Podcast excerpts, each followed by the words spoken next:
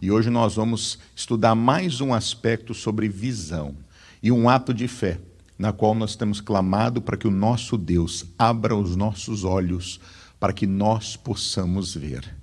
E nesta semana eu vou dizer para você: há campanhas que às vezes a gente faz, propósitos que a gente faz, e a gente fala assim, né? Oh Deus, mas tinha que ter feito isso mesmo.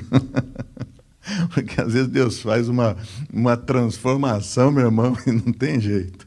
Mas o bom, pessoal, é que quando Ele abre os nossos olhos e a gente vê, muita coisa muda, muita coisa transforma, né? muita coisa passa a ser bênção na nossa vida. Até porque, pessoal, sempre quando Deus faz uma obra na nossa vida, Ele traz transformações. E eu glorifico a Deus. Essa semana foi uma semana que eu mesmo, em obra de Deus, pudemos testificar de coisas que estavam ocultas aos nossos olhos, e o nosso Deus, ele nos fez ver e nos fez enxergar. E quando Deus se manifesta, eu vou dizer para você, pessoal, é tremendo. Ele às vezes nos surpreende, mas glória a Deus por isso. Eu tenho certeza que na vida de muita gente também Deus vai fazer. Eu tenho orado e essa é a nossa oração e essa é a fé que nós temos pedido ao Senhor, é que o Senhor possa nos mostrar tudo nos mostrar coisas na nossa vida na qual estão nos impedindo de poder avançar e prosseguir. Nos mostrar sobre as pessoas que estão à nossa volta. Nos mostrar sobre situações e comportamentos na qual precisam ser mudados ou alterados. Nós estamos orando para que nós possamos conseguir enxergar oportunidades que muitas vezes estão claras diante dos nossos olhos e nós não vemos, mas enxergar também livramentos que Deus tem para a nossa vida. Meu irmão, fica nessa fé, porque eu tenho certeza que de hoje até o próximo domingo, o final desse propósito de fé, muita coisa que está em oculto para os nossos olhos serão abertos. É uma cura completa na nossa visão. Temos orado para que isso seja de forma física, então é o tempo de você que tem alguma questão física, como miopia, catarata, glaucoma, presmiopia, astigmatismo, que você possa ter suas vistas saradas em nome de Jesus mas que os seus olhos espirituais também se abram e você consiga enxergar também no campo da alma e principalmente no campo do espírito. Que os seus olhos te levem a você enxergar e enxergar de uma forma plena, não só no mundo físico, mas principalmente no mundo espiritual, onde todas as coisas acontecem e onde a essência de tudo ali se manifesta. E pode ter certeza, isso vai ser de testemunho para a tua vida em nome de Jesus. Amém? Marcos, capítulo de número 8 nós vamos adentrar na boa palavra de Deus. Marcos, capítulo de número 8. Nós vamos meditar nos versos 22 a 26. Hoje nós vamos tratar sobre uma visão clara de tudo. Marcos, capítulo de número 8, versos 22 a 26. Olha só o que diz o texto sagrado. Marcos, capítulo, 20, uh, ah, capítulo 8, versos 22 e seguintes. Diz assim, meus irmãos, já acharam também?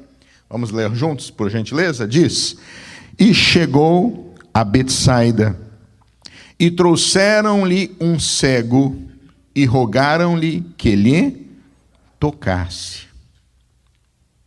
Primeira coisa que é importante nós aqui entendermos.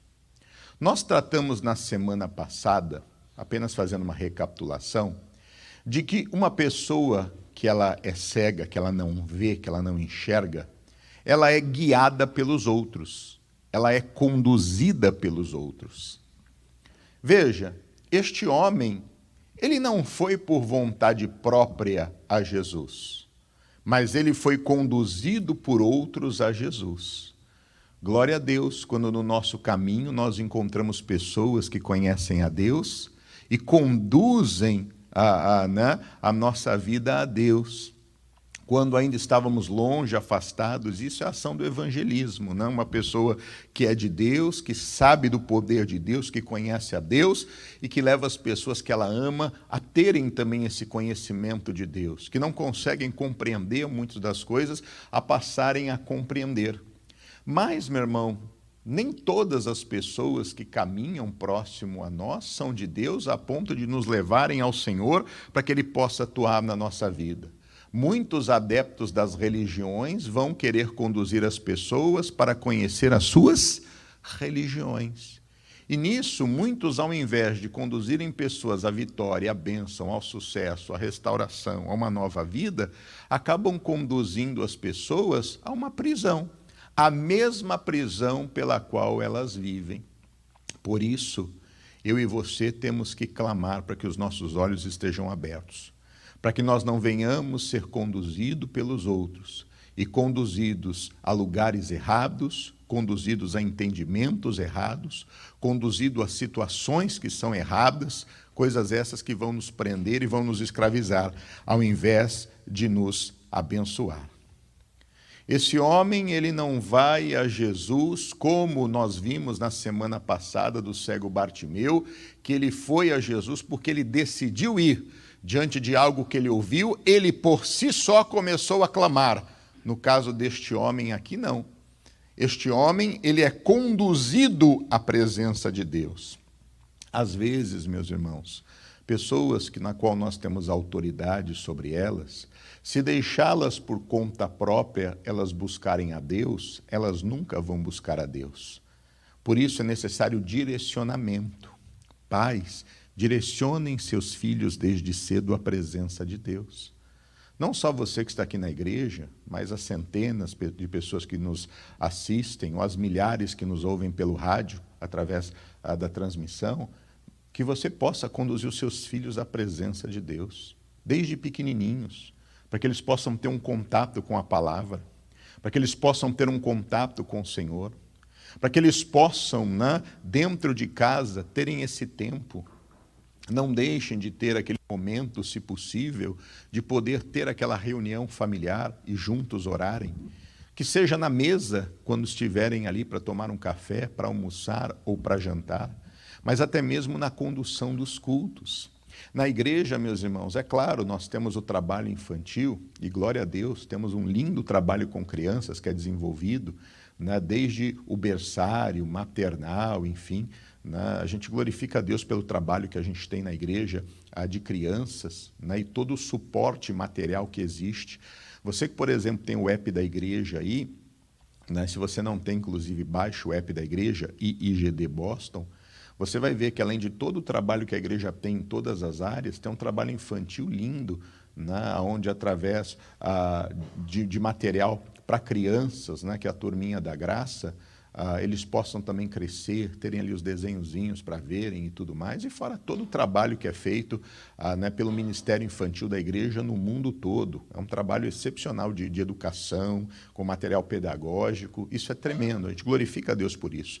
Mas não somente isso, mas também na condução de poder muitas vezes ter um tempo onde você vai começando a inserir a sua criança no culto, inserir a sua criança para poder participar, para que ela possa também estar ouvindo da palavra, para que ela possa entender como ela se posiciona quando ela está na, na nave principal da igreja, no templo, né? qual é a postura que ela, que ela vai ter. Enfim, são aquele processo né? na qual a gente vai podendo conduzir. Tem hora que você também precisa conduzir. Ainda mais você que conhece do Senhor, conhece da palavra de Deus, você que um dia foi tocado pelo Senhor e sabe como o Senhor mudou a sua vida, é conhecedor da verdade, que é a palavra de Deus, então conduza os seus principalmente quando eles são pequenos, porque a Bíblia diz o seguinte: ensina o pequenino no caminho que deve andar, para que quando ele cresça, ele não se desvie dele. Então já vai inserindo ali os princípios da fé no coração destes. Isso ajuda, porque aí quando eles tiverem aquele tempo da vida, que é o da adolescência, que é o período onde eles têm que tomar decisões, aonde eles são bombardeados, e a juventude hoje recebe realmente um bombardeio, até porque muitas informações chegam para eles antecipadamente. E a fase mais crítica da juventude hoje está sendo entre os seus 18 e 22 anos. Esse é o período onde a maior parte dos jovens tem se desviado da fé, tem esfriado no que diz respeito à igreja e às coisas do Senhor. A gente tem que estar atento a essa faixa etária, porque esse é o momento de maior conflito que essa nova geração está enfrentando. E é nessa faixa etária que eles enfrentam esse conflito. É aquele período de saída do high school, de entrada do college. Né? Esse é o momento de hoje de maior atenção que nós, como igreja, precisamos ter. Porque é o período onde muitos têm perdido seus filhos, onde muitos têm se enveredado por caminhos errados. Né? Mas quando você tem a promessa do Senhor, você pode invocar a promessa do Senhor porque a promessa do Senhor ela vai sempre se cumprir. Aquilo que se ensinou, aquilo que se mostrou, aquilo que se deu como orientação, aquilo sempre vai estar martelando. Por mais que o filho às vezes ele queira ser rebelde em alguma coisa, por mais que ele queira agir do jeito que ele acha que é, por mais que ele acha que ele tem controle sobre a situação e na verdade não tem, porque quando eu faço alguma coisa fora da palavra eu já demonstro que eu estou longe da palavra. Mas você tem uma promessa que você pode invocar é nessa fase da vida que você não tem mais como ficar obrigando muitas coisas, não dá mais para botar de castigo, né? não dá mais para ficar dando umas, umas palmadinhas. Mas você tem como, meu irmão, chegar diante de Deus, dobrar os seus joelhos e dizer: Deus, a tua palavra diz. Meu Deus, o meu filho foi instruído, a minha filha foi instruída nesse caminho. Pai, eu não aceito. Abra os olhos, tira essa cegueira, mostra a verdade, que seja quebrada essa rebeldia. Meu irmão, nessa hora o poder de Deus se manifesta. Aquele homem foi conduzido a Jesus. Seja um evangelista, seja alguém que fale do amor de Deus, seja alguém que conduza as pessoas cegas até Jesus. Mas seja alguém, meu irmão, atento, para que você não seja alguém que está sendo conduzido pelos outros para fora do caminho do Senhor, para fora da presença de Deus, para fora do que a palavra de Deus diz. Esteja atento em relação a isso. E para isso nós estamos orando, para que os nossos olhos se abram, para se alguém está no nosso caminho, está nos conduzindo, não para Jesus, mas nos conduzindo para outro caminho, que os nossos olhos sejam abertos e nós não venhamos aceitar essa condução. Até porque as más conversações, diz a Bíblia Sagrada, as más conversações corrompem os bons costumes. E se os nossos olhos não se abrem, aqueles que parecem ser amigos pelas más conversações na qual estamos envolvidos juntamente com eles, vão minando também a nossa fé e nos tiram dos bons princípios do Senhor. Nossos olhos têm que estar abertos para que nós possamos ver. Ele foi conduzido e foi conduzido até Jesus. Glória a Deus que ele foi para o lugar certo. Que eu e você também possamos ser conduzidos sempre a Jesus, sempre à presença do nosso Deus. Amém?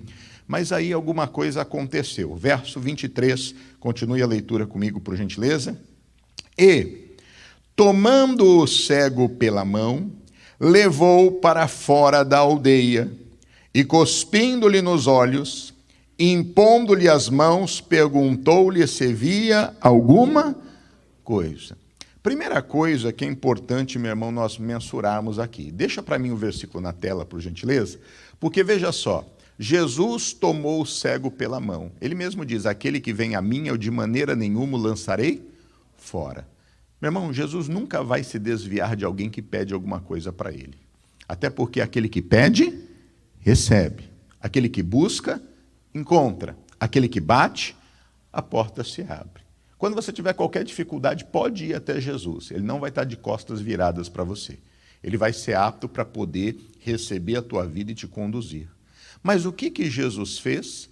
Jesus tomou o cego pela mão, porque veja, esse cego, ele estava sendo conduzido pelos outros. Foi conduzido por esses homens a Jesus, e agora Jesus pega ele pela mão para conduzi-lo. Ou seja, pelo fato de não ver, ele era conduzido por qualquer um.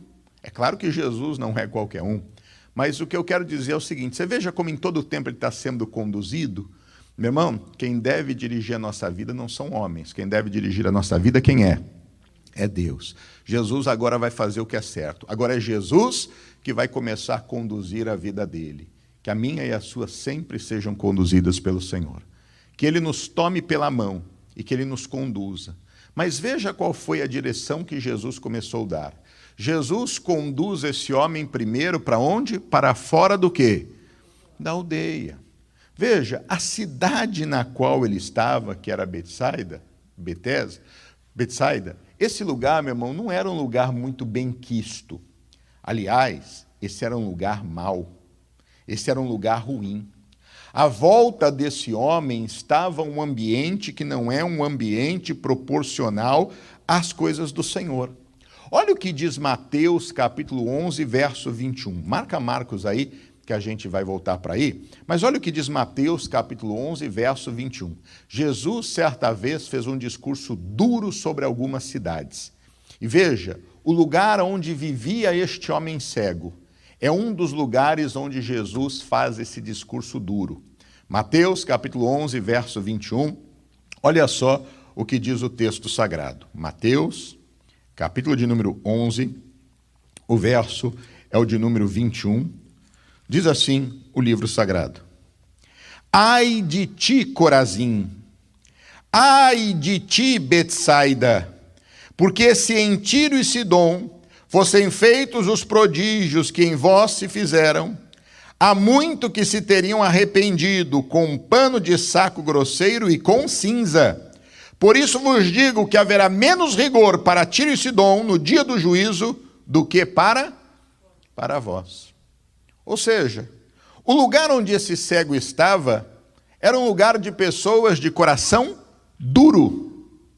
O lugar onde esse cego estava, vivia, era um lugar onde as pessoas tinham um coração fechado, onde as pessoas não tinham reconhecimento de Deus e das coisas de Deus. Esse era o ambiente na qual ele vivia. Não era à toa que ele estava cego, porque o ambiente que ele vivia eram de pessoas incrédulas. E volto a dizer: as más conversações corrompem os bons costumes. Hoje poucos creem no poder da cura, porque vivemos em um ambiente onde as pessoas elas não creem de verdade que Cristo cura.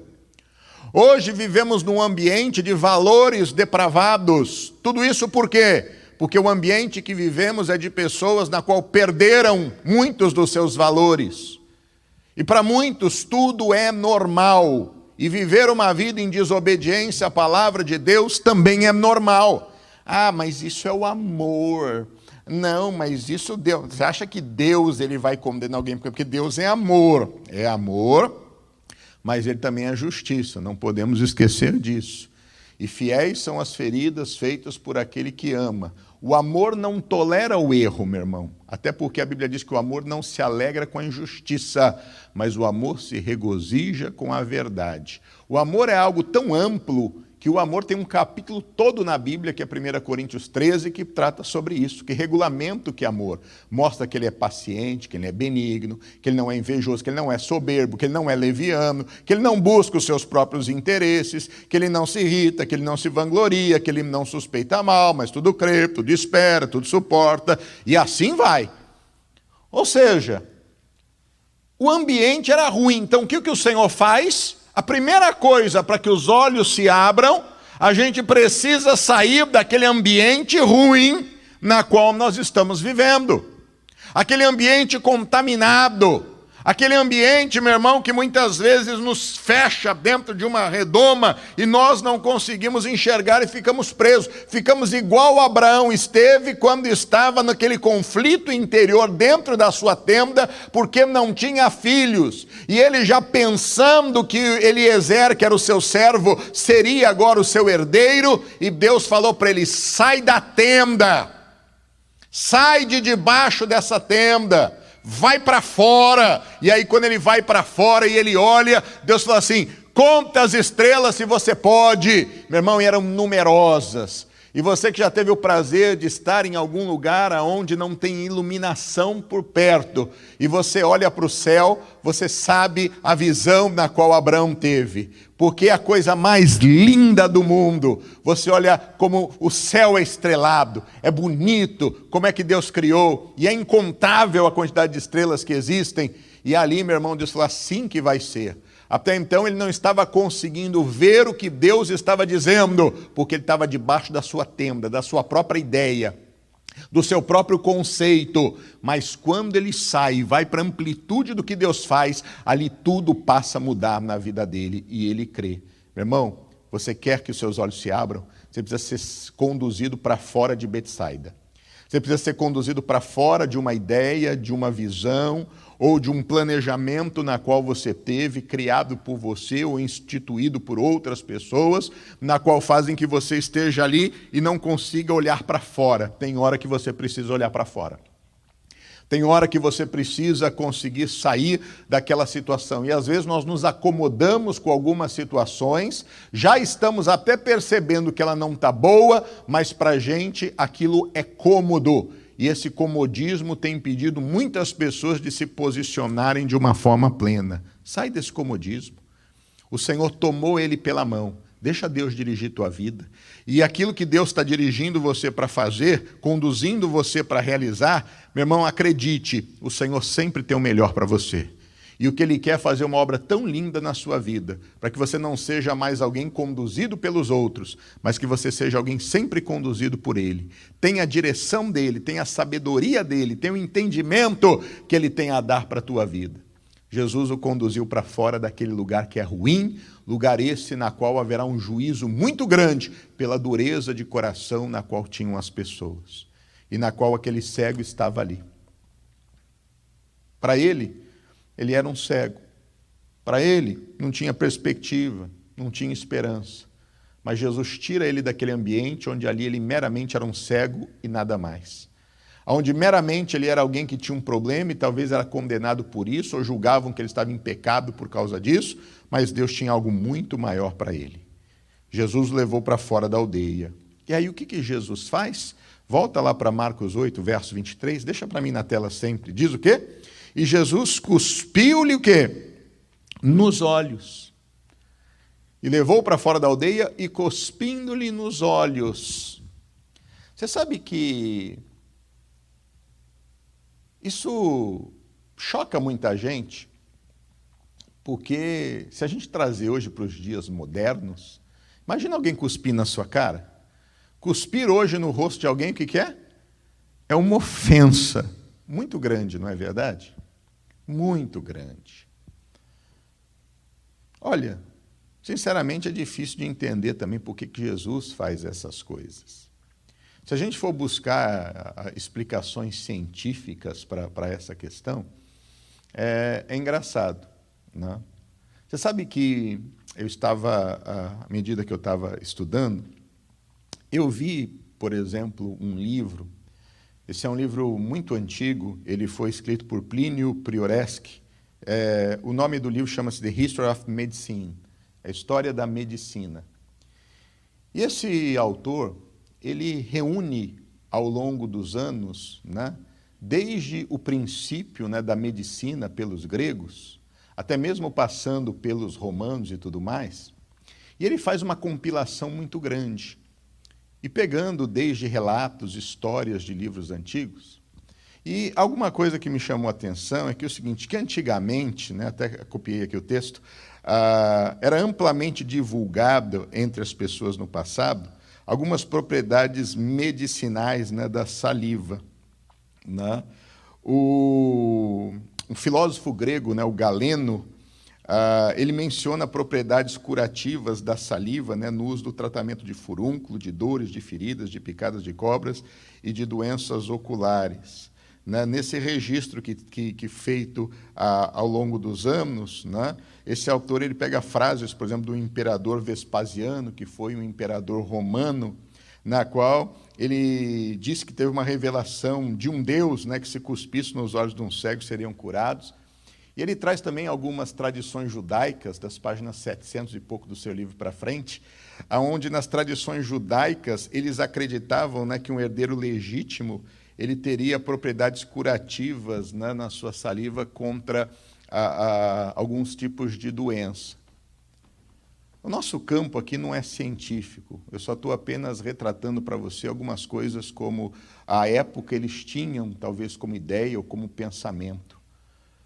Mas Jesus, né, ele quando veio aqui, muitas das suas ações, Jesus ele fazia exatamente para poder trazer às pessoas o entendimento de quem ele era. E nas suas ações, daquilo que foi dito pelos profetas, Jesus ele tinha posicionamentos que quebravam e desmontavam né, todos os argumentos naturais e humanos à época. Então, o objetivo simplesmente da saliva, e Jesus não fez isso apenas uma vez, Jesus fez isso outras vezes também, aonde para poder curar ele utilizou dessa maneira. Mas veja, uma pessoa que é cega, pessoal, embora ela não veja, mas ela tem outros contatos, outros, a, a, outros, outros sentidos na qual são apurados. E uma das coisas que mais uma pessoa que é cega utiliza na sua vida, o que, que é? É o tato. É pelo tato que ela escreve. Né? Quando ela vai tocar numa pessoa, é pelo tato que ela consegue mais ou menos imaginar como é a pessoa. Então, geralmente, o tato é muito desenvolvido em uma pessoa que não vê. O contato para um cego é muito importante. Então, Jesus, na sua infinita sabedoria, quando conduz para fora, a primeira coisa que Jesus faz é pegar da sua saliva e tocar naquele homem. Não sei se por conta de esses conceitos que já haviam à época e eram né, a, a comuns até a época, então Jesus está mostrando, trazendo ele para dizer o seguinte: olha, algo vai acontecer na sua vida, algo vai se realizar na sua vida. Talvez para que ele, dentro de um entendimento natural, começasse a compreender que algo seria feito por Jesus para que ali pudesse se manifestar. Mas a verdade é que Jesus praticamente unge com a sua saliva os olhos daquele homem. Ele tinha poder para fazer de muitas formas, mas assim ele decidiu fazer. Ou seja, fazer com que houvesse esse contato, essa unção naquele local ah, da enfermidade, essa unção naquele local onde ele precisava desse toque para que ele pudesse assim ser abençoado. E assim Jesus faz. Inclusive, unção é uma coisa tão importante que a Bíblia Sagrada chega a dizer: está entre alguém entre vós doentes, chamem os presbíteros da igreja. E ele vai fazer a unção com óleo sobre a sua vida. E vai fazer oração da fé. Isso vai sarar o doente. E ainda se tiver cometido pecados, esses pecados lhe serão perdoados.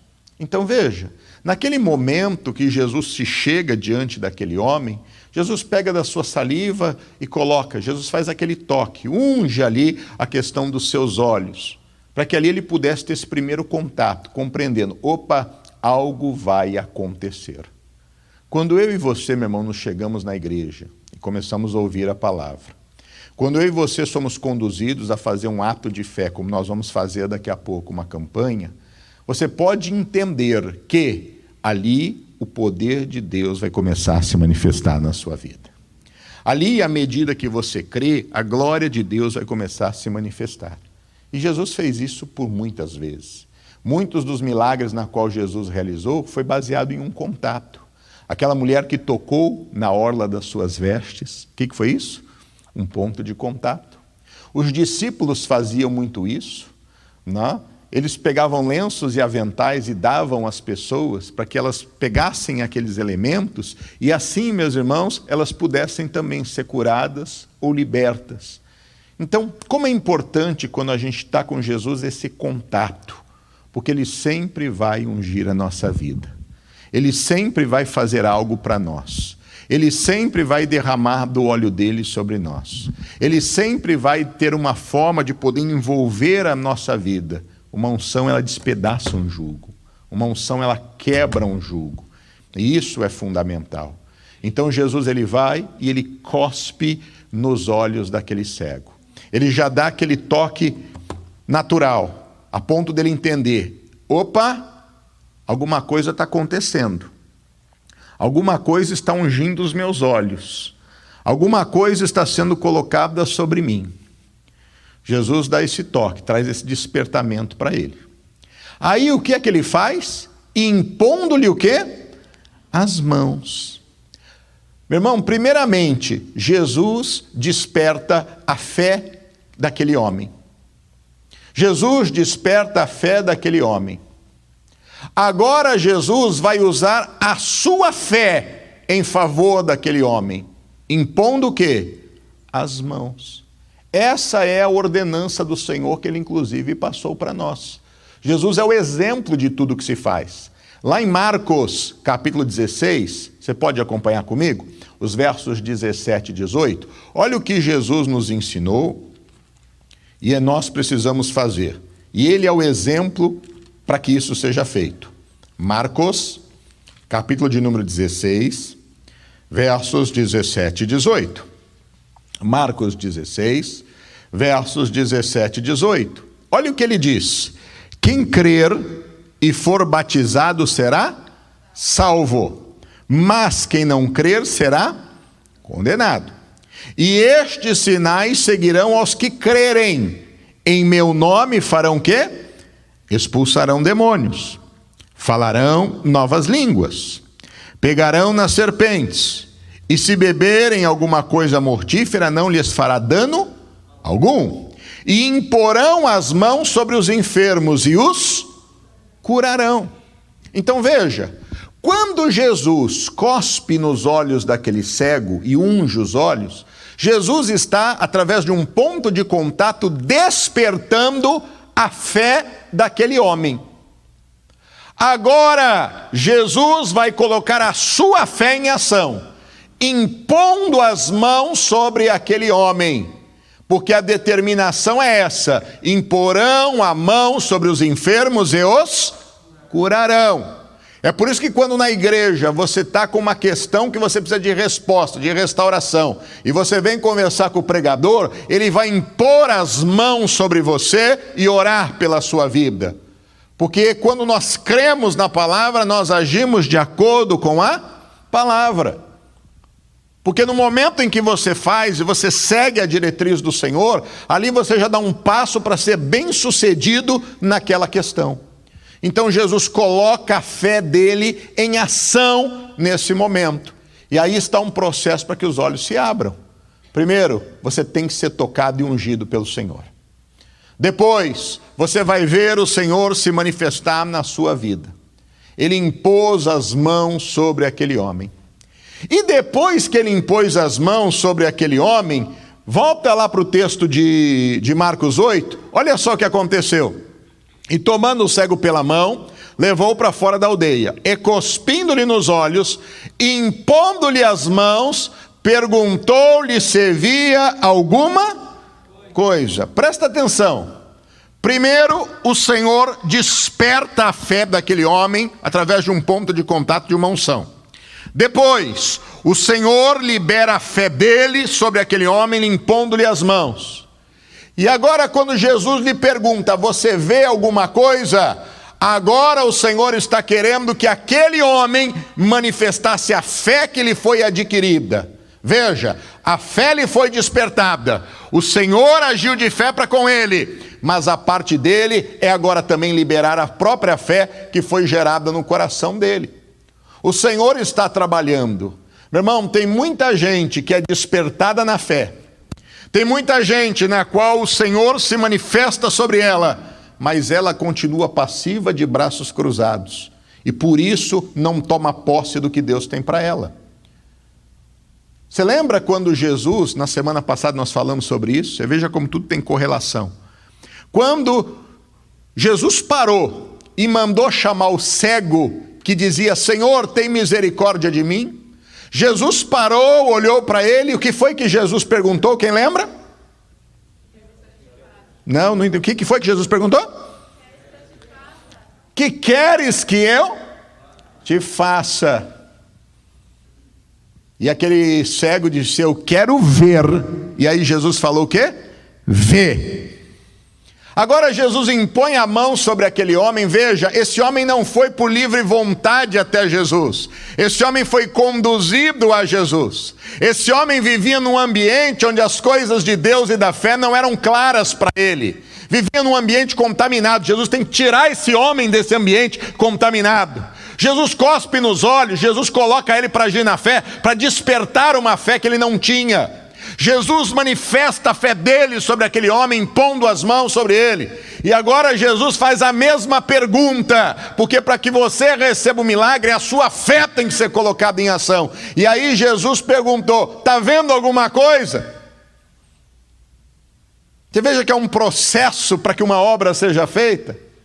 Aquele homem agora precisava manifestar a fé, na qual foi sendo gerada no coração dele nesse contato com Jesus. Está vendo alguma coisa? Ele precisava agir. João capítulo 11, verso de número 40, olha só o que diz a palavra do nosso Deus.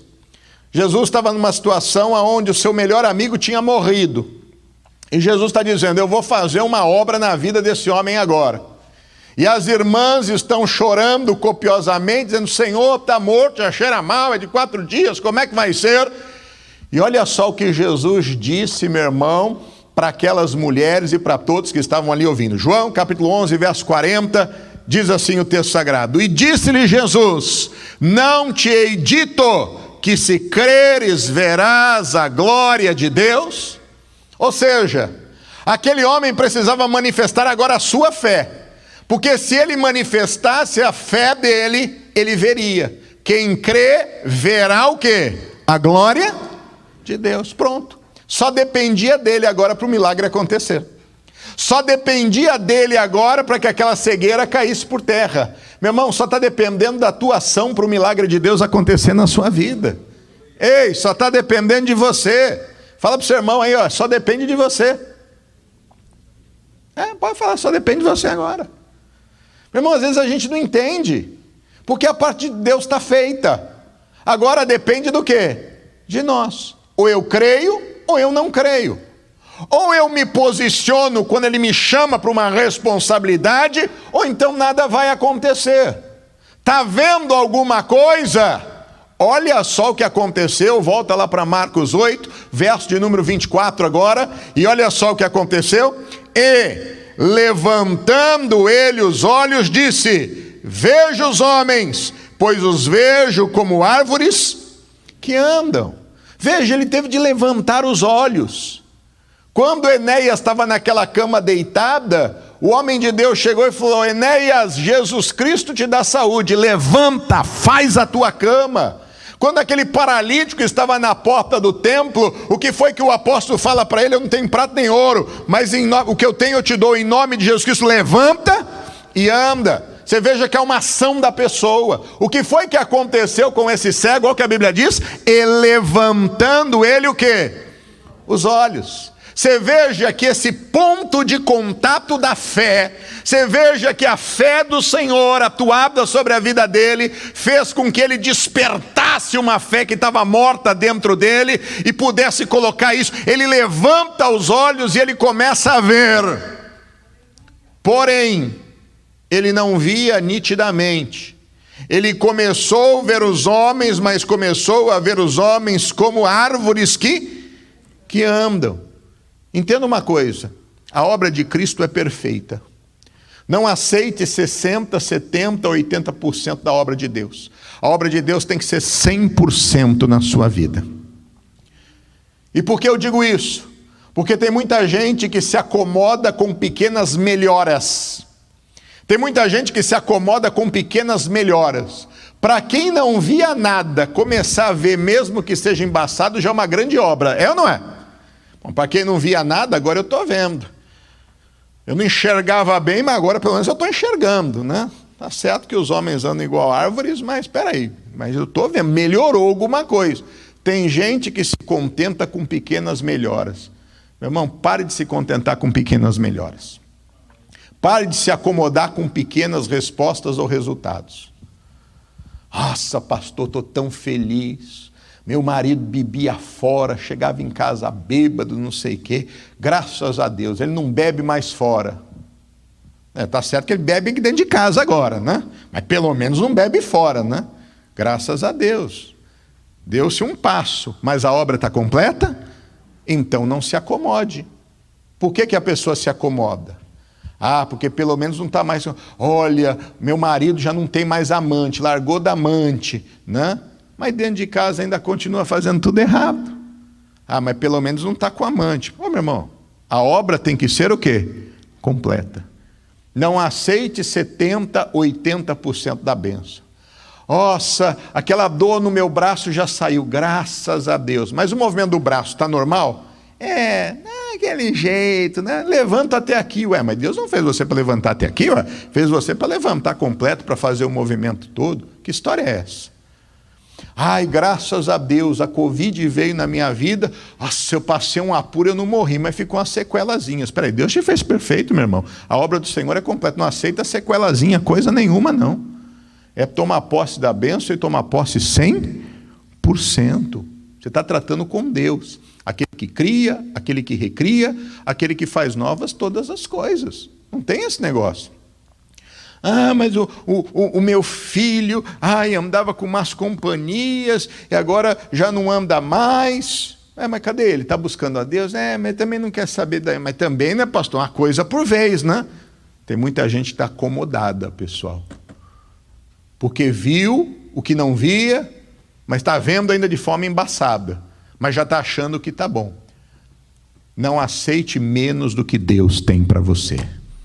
E a obra que Deus quer fazer na sua vida não é pela metade. A obra que Ele faz é o quê? Completa. A obra que esse Deus faz é uma obra completa, é uma obra plena. É isso que Ele quer fazer.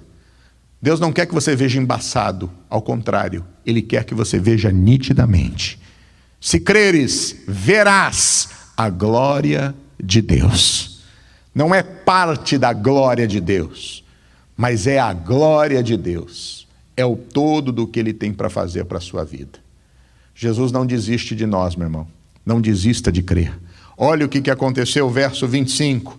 Depois disso, tornou a pôr-lhe as mãos sobre os olhos e o fez olhar para onde? Para cima. E ele ficou restaurado e viu a todos o que? Claramente. Perceba, o Senhor não desiste. Como é que você vê? Eu vejo agora embaçado. Jesus de novo pôs as mãos sobre ele. Jesus novamente manifestou uma fé sobre aquele homem. O que isso significa? Meu irmão, a cada dia Deus tem mais para acrescentar na sua vida. A cada dia o Senhor quer mostrar mais a você. A cada dia Ele quer trazer uma porção maior para você. A cada dia Ele quer trazer uma revelação a mais para você. Mas o que, que ele fala para aquele homem? Olha para cima, não olha para baixo, não olha para o lado, olha para cima. Ou seja, olha para Deus. Você está recebendo a palavra, se você ficar olhando para as circunstâncias que estão à sua volta, você vai desanimar. Se você ficar vendo as evidências contrárias, você vai desanimar, porque quando o Senhor abre os nossos olhos, os nossos olhos se tornam claros, a gente consegue ter a visão do céu, a visão do alto, a visão que é plena. Porque a fé é a certeza do que você espera, é a prova daquilo que você não vê. Então, se você continuar, porque na vida cristã, meu irmão, é uma batalha. Muitas vezes você está aqui clamando por algo, no teu coração você já consegue visualizar a bênção completa, mas naturalmente falando, o mal ali ainda continua diante de você. Seja Deus verdadeiro e o homem mentiroso. Então Jesus estende a mão, manifesta mais da fé, mas vai forçando com que aquele homem também fizesse o lado contrário, manifestando a sua própria fé. Levanta os olhos, olha para cima. E ele foi.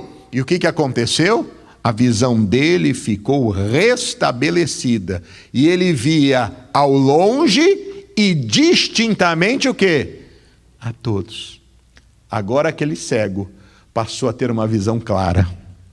Agora aquele cego passou a ter uma visão profunda.